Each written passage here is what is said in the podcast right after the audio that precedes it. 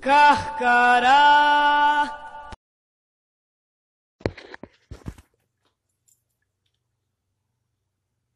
Ok?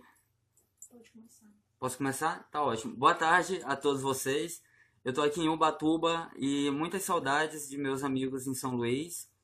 Espero que vocês possam ouvir com qualidade e eu espero que eu, espero que eu possa me fazer compreensível também. Bom, eu queria ter falado às 15 horas para poder dizer, é, pela sua dolorosa paixão, tem de misericórdia de nós e do mundo inteiro. E eu quero dedicar, como tem sido meu costume, essa palestra a Nossa Senhora de Fátima, aos pastorinhos e ao Anjo de Portugal. Bom, o título é um título que eu, digamos assim, roubei do professor Olavo de Carvalho, Mário Ferreira dos Santos, o maior filósofo do Brasil, porque é com a autoridade desse filósofo, Olavo de Carvalho, que eu posso falar com bastante tranquilidade é, que o Mário Ferreira dos Santos é o maior filósofo do Brasil. Eu não tenho conhecimento profundo da história da filosofia para poder fazer esse juízo por conta própria ainda, é, mas eu me valho da, da sentença do professor Olavo, que não apenas já afirmou que o Mário é o maior filósofo do Brasil, como também já, o disse, em uma, já disse em uma entrevista que o Mário Ferreira dos Santos é o maior dos brasileiros. Bom, no Êxodo, capítulo 20, versículo 12, nós temos a seguinte sentença: Honra teu pai e tua mãe, para que se prolonguem os teus dias na terra, que Yahvé teu Deus te dá. Então, o mandamento divino de honrar pai e mãe, na minha opinião, ele se faz aqui presente, porque se você ama verdadeiramente os homens que ajudaram a construir o seu país, você pode dizer que é, essa é uma modalidade do quarto mandamento. O amor aos pais pode ser expresso pelo amor pelos grandes homens formadores da, da nossa nação, ou não apenas por aqueles que ajudaram a formar as bases da nação, mas aqueles que vão poder ajudar a formar uma outra nação como nós queremos configurar para o futuro. E o Mário Ferreira dos Santos, ele tem, de fato, o estofo necessário para que nós criemos um novo Brasil.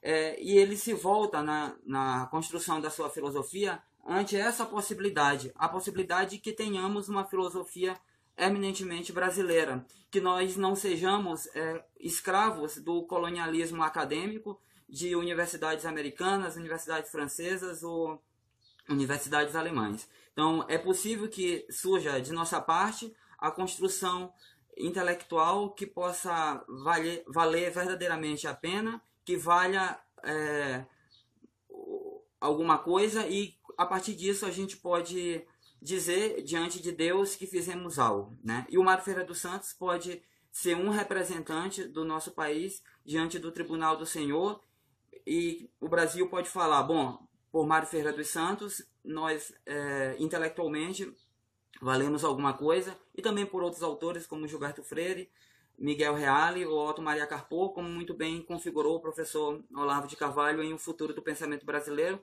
como as quatro grandes contribuições do nosso país. Eu queria iniciar propriamente a palestra com um trecho de, uma, de, uma, de um questionário respondido pelo Mário Ferreira dos Santos ao padre Stanislav Laduzans, um padre da Letônia que viveu no Brasil e tinha um profundo apreço pela filosofia do Mário Ferreira, tanto é que ele distribuiu é, vários volumes da Enciclopédia de Ciências Filosóficas e Sociais para universidades europeias.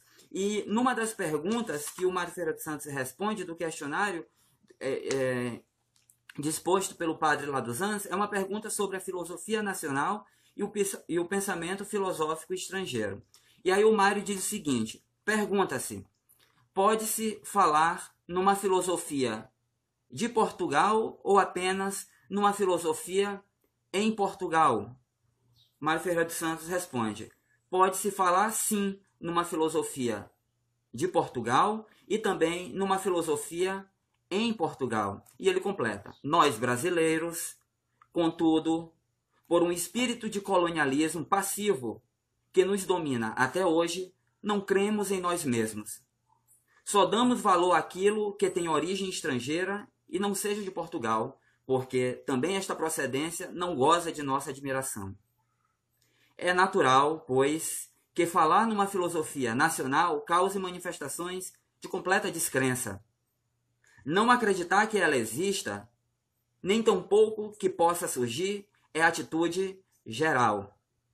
Ainda hoje, famosos professores de filosofia em Portugal dizem que é impossível criar-se uma filosofia autóctone naquele país. Para o português, o que vale é penso, logo não existo, ou existo, logo não penso. Podemos dizer que existe uma filosofia no Brasil, mas se quiséssemos realmente falar numa filosofia do Brasil, tal afirmação exigiria exame. Não conhecemos obra de criação propriamente peculiar. Se estamos tentando realizar algo nesse sentido, não podemos afirmar, por motivos óbvios, que o seja. Podemos dizer que, pela nossa completa libertação de um passado metafísico, filosófico, histórico, que pese sobre nós e entrave as nossas possibilidades de ação, estamos em condições de criar uma filosofia ecumênica, uma filosofia que seja realmente a filosofia, por entre os muitos modos de filosofar. Esse texto, que na verdade ele, ele gravou e depois foi transcrito, tem por título Meu Filosofar Positivo e Concreto e está na obra organizada pelo padre Laduzans, Rumos da Filosofia Atual no Brasil em Autorretratos.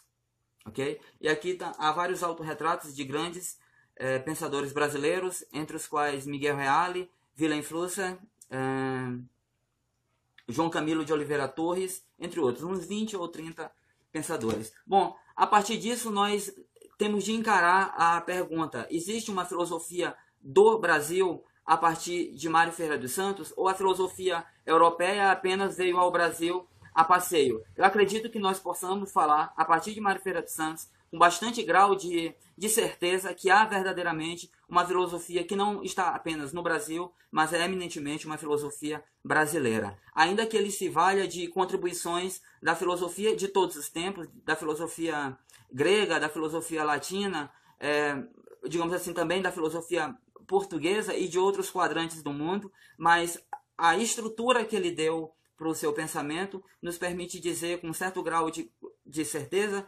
com, com bastante segurança, sem trepidação, que o Mário Ferreira dos Santos é de fato um filósofo original, ele tem uma filosofia propriamente dita e nós podemos dar, a partir da filosofia dele, uma contribuição é, que vale a pena certo? Bom, e que contribuição é essa? Ele chama essa filosofia de filosofia positiva e concreta. Ela é positiva porque se opõe a filosofias negativistas, ela é uma filosofia tética de tese, né? Ela é positiva e ela é concreta é, porque ela visa a se acercar de todos os pontos necessários para a compreensão de um problema. É uma filosofia de, de cariz, de, de fundamento ontológico, e ela vai beber em algumas tradições filosóficas bem peculiares e aparentemente contraditórias, mas que no, cor, no corpus filosófico do Mário Ferreira de Santos, essas contradições vão ser eliminadas, justamente porque ele sabe ver por trás das aparentes contradições a linha que conduz filosofias como a de Pitágoras e Platão e a de Aristóteles, ou filosofias como a de Santo Tomás de Aquino e Duns Scoto, que ele diz que são apenas aparentemente, aparentemente contraditórias. A filosofia dele tem uma inspiração principal, que é na filosofia pitagórica. E ele diz que essa filosofia positiva e concreta, no final da, da obra, vai se chamar Matesis Megisti, ou seja, Matesis Megisti significa instrução suprema. E ele acredita que é possível que nós vejamos por trás de todas as grandes filosofias digamos assim, uma, uma linha comum de princípio, uma série de, de sentenças é, é, perenes que valham para todo sempre, que foram encontradas por Pitágoras, por Platão, por Santo Tomás de Aquino, por São Boaventura, que chama isso de ciência Christi, é, por, por Duns Scoto, que é um filósofo muito caro a Mário Ferreira dos Santos. A gente vai observar que, só um parênteses, Duns Scoto é, na primeira edição do Filosofia Concreta, pelo que eu recordo, salvo muito engano, na primeira edição da Filosofia Concreta, ele quase não aparece. Mas quando você vai ver na, na terceira edição, ele a, aparece assim em grande quantidade como um filósofo muito presente, sobretudo porque o Mário Ferreira dos Santos visa encontrar nessa filosofia, nessa constância das várias filosofias, ele busca encontrar nessas sentenças, digamos assim, é, verdades axiomáticas. E ele diz: o primeiro a fazer isso, a encontrar uma verdade axiomática e derivar com toda a qualidade, foi Duns Escoto na obra De Primo Principio. Bom, é, mas essa confiança que nós temos no Mário Ferreira Santos não é a constante dos brasileiros, como ele mesmo expressa no trecho que eu citei há pouco. Certa vez, eu costumo citar esse, essa passagem da obra do Mário Ferreira de Santos porque é bastante emblemática. Certa vez ele estava numa palestra e alguém, o palestrante, falou que apreciava muito a obra de Dan Anderson, supostamente um filósofo europeu radicado no Brasil. E alguém mandou um bilhete para o palestrante dizendo que Dan Anderson estava presente.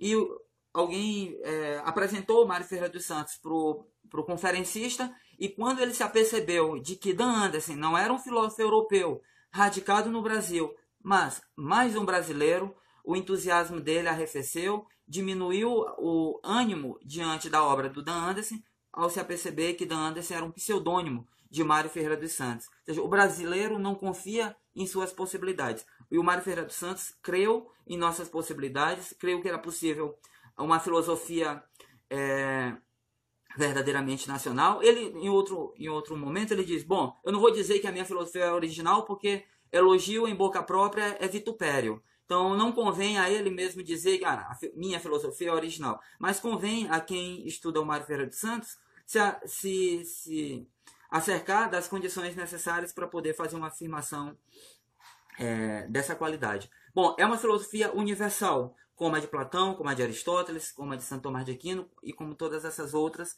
é, que eu citei. Mas ela tem um aspecto que é muito caro a todos nós brasileiros. Ela tem uma é, ela recebe um suporte muito sólido da filosofia portuguesa. Ela é brasileira, ela é universal e ela tem esse, esse essa paixão, o Mário Ferreira Santinha, pela filosofia da escolástica portuguesa. E um ponto que é fundamental na obra do Mário é a dialética. E a gente vai observar que ele desenvolveu é, várias dialéticas. Ele desenvolveu uma dialética chamada decadialética, que ele, que ele expõe no, na obra Lógica e Dialética. Ele desenvolveu uma dialética simbólica, que ele expõe no Tratado de Simbólica. Ele desenvolveu uma dialética noológica, que ele expõe no, na obra Noologia Geral. Ele desenvolve uma dialética ontológica, que ele expõe no Filosofia Concreta. Mas no último, na última fase da vida do Mário, ele tem um livro que é muito importante, que é propriamente um livro que leva o nome Dialética Concreta. E nesse livro Dialética Concreta, ele vai se utilizar é, de uma definição de dialética que é propriamente a do Petrus Hispanos, é, do Pedro Hispano, que é um filósofo português que é, foi confundido algumas vezes com outros, outros Pedros igualmente hispanos, é, entre os quais o, o Pedro Julião, que se tornou Papa João 21. Bom, mas Petrus Hispanos, pelo que consta dos últimos estudos, não é o Papa é, João 21, mas um o Pedro Hispano que a gente que nos interessa aqui é um lógico é, cujo tratado de lógica, digamos assim, foi o tratado principal da Europa por três séculos. Né? O outro autor, esse Pedro Hispano é do século XIII. É, um outro autor que é muito caro ao Mário Ferreira dos Santos e está presente na obra Dialética Concreta, que é uma obra inédita, né? ainda, não, ainda não foi publicada, está presente na obra Dialética Concreta, é o filósofo Pedro da Fonseca, do século XVI, um filósofo jesuíta. Então, a gente vê que o Mário se aproveita de todas as grandes filosofias e percebe a unidade dessas filosofias, não como uma coxa de retalho, porque ele consegue, é, digamos assim, pegar a matéria variada e dá uma configuração autônoma. Então ele, ele se aproveita da obra do Pitágoras, se aproveita da obra do Platão, ele é um pitagórico propriamente, ele utiliza a obra é, do Aristóteles, ele traduz Aristóteles, traduz Platão, comenta os versos áureos de Pitágoras, traduz Santo Tomás de Aquino, traduz São Boaventura. Então, é, a gente observa que há uma, além de uma erudição muito grande, porque essas, essas obras todas não são apenas estudos do Mário Feira Santos, todas elas operam dentro da obra do Mário Feira de Santos. Então não, não dá para dizer que o Mário é simplesmente um estudioso de Pitágoras. Não, Pitágoras opera dentro da filosofia do Mário Ferreira dos Santos. Não dá para falar que o Platão é um, é um objeto de estudo do Mário Ferreira dos Santos. Não, Platão opera na filosofia, Aristóteles opera na filosofia do, do Mário Ferreira dos Santos, São Boaventura, Duns Escoto e também a filosofia portuguesa. Então ele não é um erudito, o que já seria muito, né? mas não apenas. Ele não é apenas um erudito, da filosofia clássica, porque toda essa filosofia clássica atua dentro da filosofia do Mário Ferreira dos Santos com um elemento que é propriamente original, como a gente pode observar em algumas obras. Algumas obras do Mário Ferreira dos Santos, na minha opinião, então eu, eu ponho, ah, obviamente, aqui a minha consideração, algumas dessas obras são eminentemente originais. Exemplo, Pitágoras e o tema do número, é, filosofia concreta, que primeiramente foi publicado em um volume, depois a segunda edição em dois volumes, a terceira, quarta e quinta e quinta edições é, em três volumes. É, todas essas edições eu estou considerando as, as que foram feitas pelo próprio Mário Ferreira dos Santos. Então, todas essas filosofias é, operam dentro da filosofia do Mário Ferreira dos Santos, que se sentia muito confortável em traduzir é, tantos autores tão variados, de tantos ciclos culturais tão diferentes como por exemplo Nietzsche. Ele traduziu o, o Nietzsche, é, traduziu o, o, Platão, Santo Tomás de Aquino, enfim. É, me disseram que eu tenho eu tenho 30 minutos e eu acredito que eu já eu já dispus alguma coisa nesses nesses 30 minutos.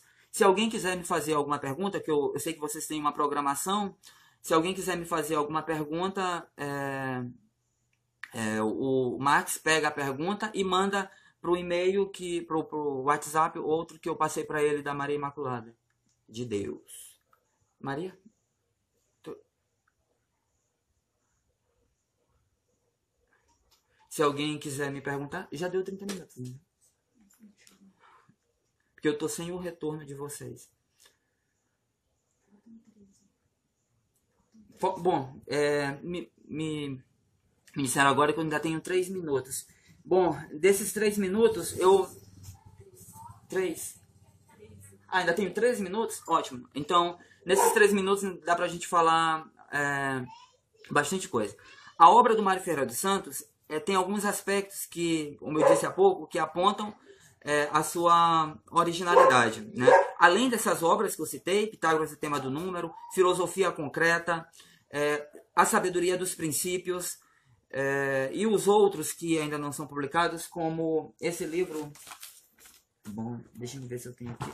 Ah, aqui que, foi, que é a melhor edição de uma obra do Mário Ferreira dos Santos, que foi feito pelo professor Olavo de Carvalho, que é a edição de A Sabedoria das Leis Eternas. É, é um livro de uma originalidade profunda em que ele mostra é, como ele compreendia a filosofia pitagórica e como ela é incorporada à própria filosofia do Mário Ferreira dos Santos. Né? Então, eu vou falar nesses 13, 10 minutos que ainda me restam um pouco da estrutura da obra, estrutura essa que foi captada pelo professor Olavo, que se apercebeu de que a obra do Mário Ferreira Santos, a obra filosófica mesmo dele, que é a que ele escreveu nos últimos 14, 15 anos de sua vida, então, sem considerar os livros que ele fazia com pseudônimos, mas propriamente a enciclopédia de ciências filosóficas e sociais, ela é dividida em três partes. Né? A primeira é uma parte sintética, a segunda é uma analítica e a terceira é uma parte concreta. A parte sintética é dividida em dez livros e a parte concreta é também dividida em dez tomos, digamos assim. É, porque alguns livros ocupam duas, são dois volumes, ocupam dois números, digamos, digamos assim. A parte central, a analítica, não, não segue a numeração pitagórica. Então, além de ele, é, digamos assim, estruturar o, a obra pelo número 10, no início e no final, que nos faz lembrar a, as 10 leis pitagóricas que ele expõe no Filosofia, no Pitágoras e o tema do número, nessa edição que eu tenho aqui, que é da Ibrasa, né? É, ele também há também uma edição que foi feita pelo próprio Mário.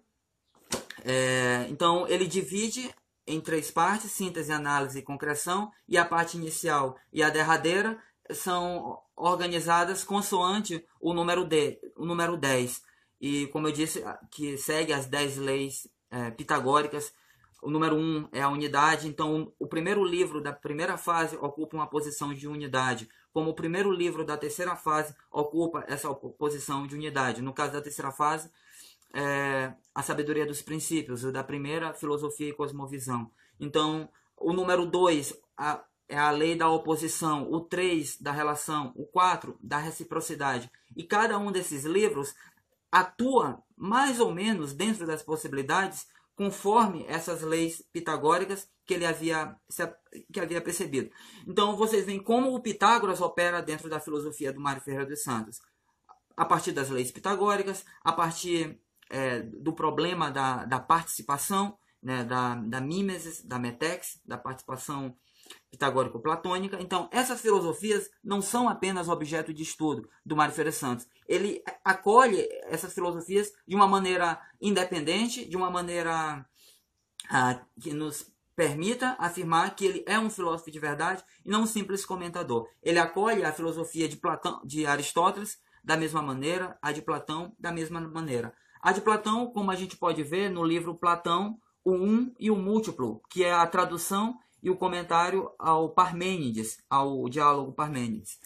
E a filosofia de Aristóteles, a gente pode ver a maneira como ele interpreta em vários livros, mas sobretudo no livro é, das categorias, que é um livro da, do órgão de Aristóteles, e todo o estofo lógico aristotélico tomista é incorporado à filosofia do Mário Ferreira dos Santos. Então, Pitágoras, Platão, é, Pitágoras, Platão, Aristóteles, é, Pedro Hispano, é, Pedro da Fonseca, é, Soares, todos esses, esses autores são incorporados propriamente à filosofia do Mário Ferreira dos Santos, fazendo com que a gente possa dizer que a filosofia positiva e concreta é uma filosofia autônoma, é verdadeiramente uma filosofia brasileira, é uma filosofia luso-brasileira, mas é, sobretudo, uma filosofia universal. Bom, é, a filosofia concreta,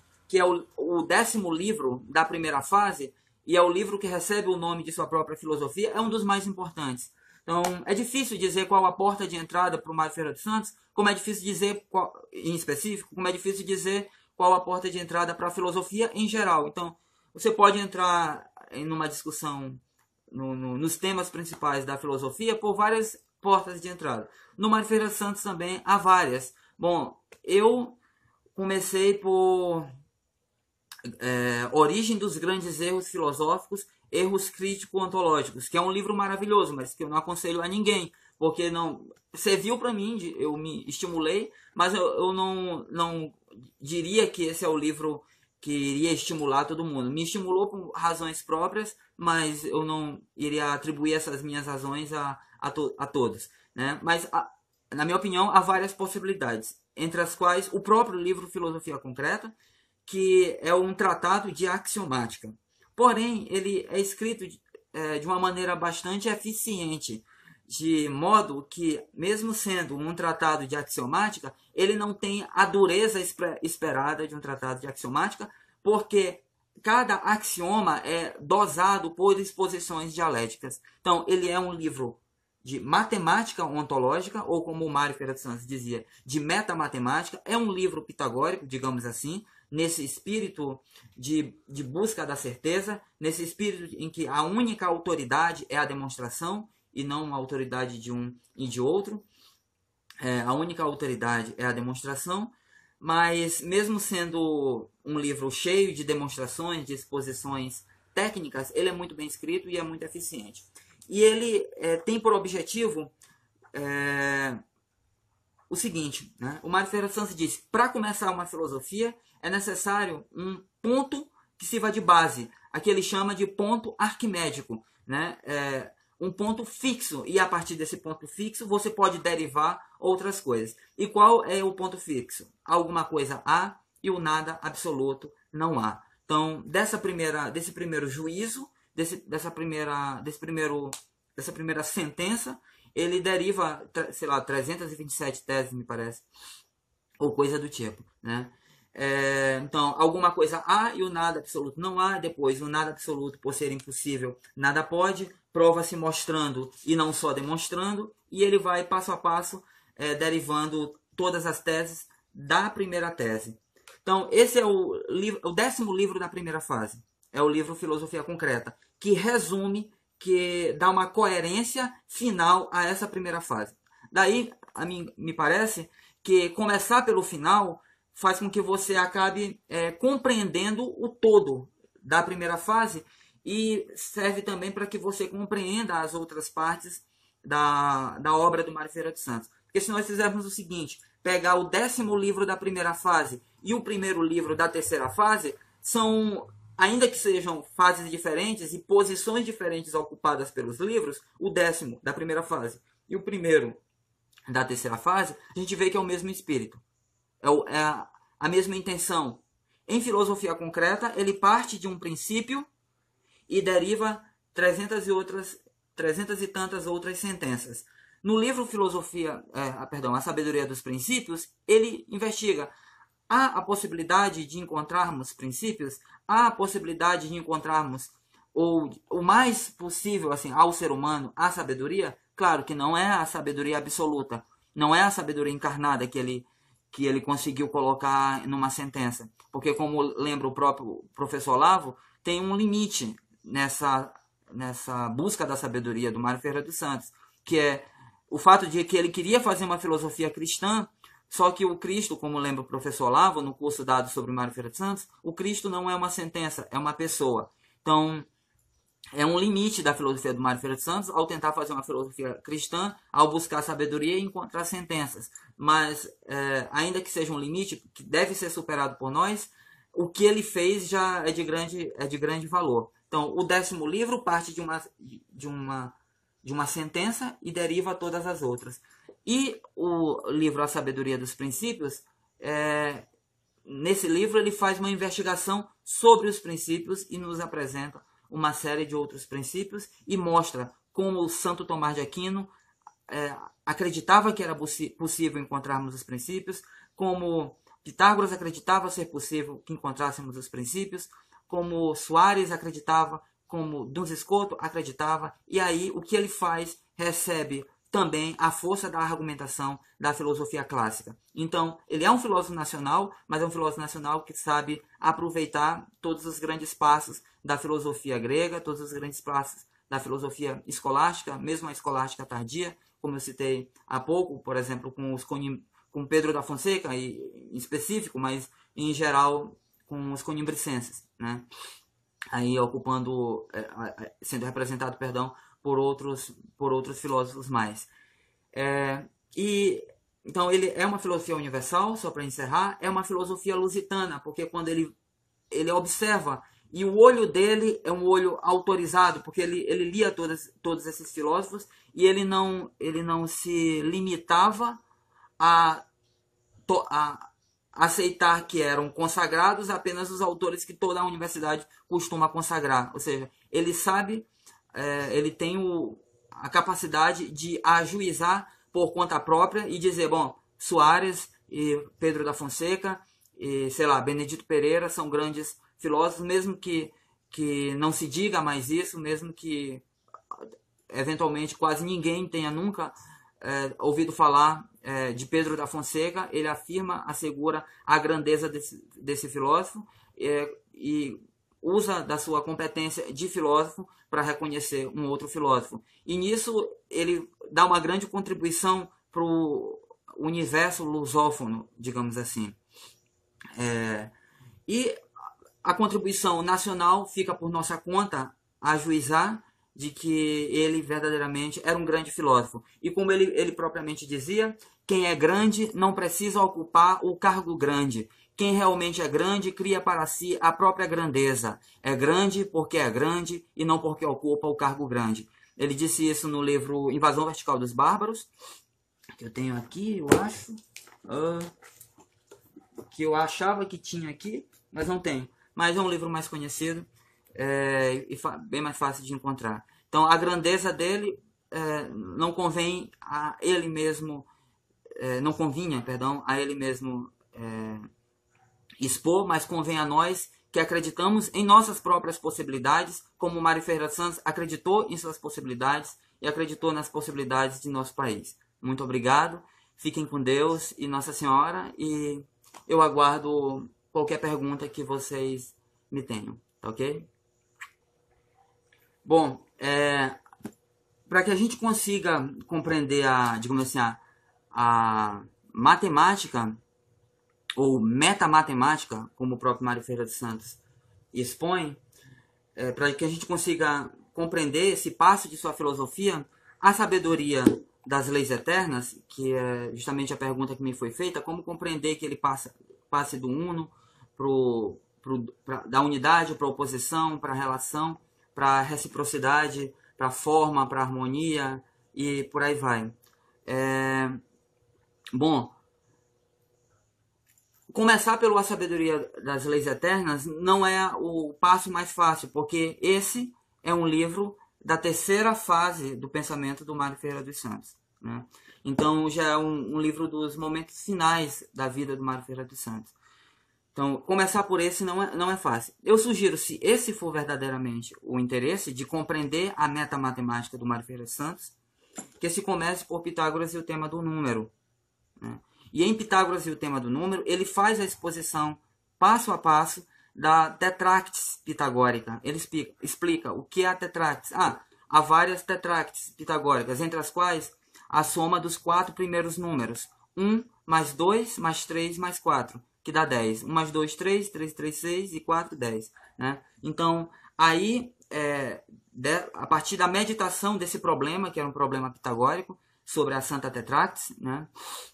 ele começou a ver que cada um desses números contidos na Tetrax, contidos na, na, no 10 sagrado, como os pitagóricos diziam, tem leis que não são apenas simbólicas, mas também ontológicas. Seja, toda a estrutura é uma unidade. Eu tenho uma unidade, né? A, esta camisa tem uma unidade. Uma árvore tem uma unidade. Mas é, toda unidade tem também elementos opositivos, porque além de eu ser uma unidade, eu sou composto de matéria e forma. Né? É, então, mesmo que eu seja uma unidade, eu tenho elementos opositivos. Então, observa que, passo a passo, ele, ao analisar a própria realidade, e é por isso que são leis ontológicas, ao analisar a própria realidade, ele observou que essas leis pitagóricas não são propriamente é, apenas leis lógicas, psicológicas ou simbólicas, mas da estrutura do real. Então, toda a estrutura do real tem uma unidade. Este sofá, este livro tem uma unidade. É, é, mesmo um raciocínio tem uma unidade, é, mas toda unidade tem elementos opositivos. É, então, por exemplo, matéria e forma.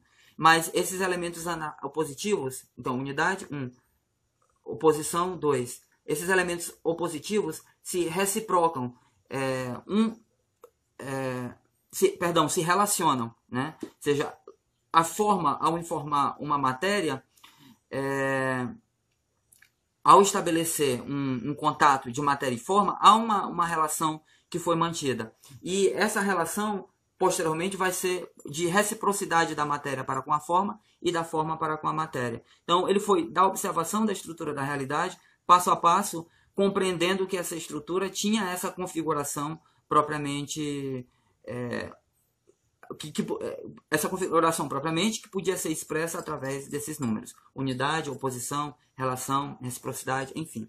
Mas eu não aconselho que se comece pelo, pelo a sabedoria das leis eternas mas propriamente pelo Pitágoras e o tema do número é, e acredito que também pelo tratado de simbólica né? Tem algo lá que, que pode ser bastante útil na compreensão disso. Então começa pelo Pitágoras e tema do número, tem um capítulo que é só sobre isso, depois o tratado de simbólica, para no final se aventurar propriamente nas leis matéticas, né? que é da matese megice, que é a derradeira fase do pensamento do Maia.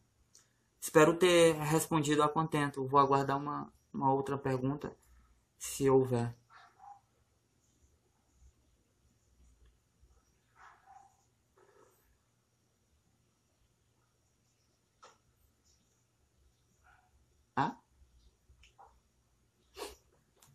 Alguma coisa há.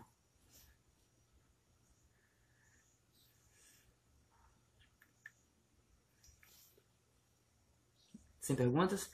Bom, me disseram que sem, sem outra pergunta, eu agradeço é, de coração e desejo que o evento tenha sido excelente, que a minha voz tenha chegado devidamente, porque eu não tenho nenhum, não tinha como ter nenhum retorno. Não sei se, se foi agradável a vocês, espero que tenha sido. Agradeço mesmo ao Max, a todos vocês é, do Carcarás e que Deus os abençoe que Nossa Senhora os proteja, que São Luís, Rei de França, esteja sempre com vocês. Um beijo. Carcará,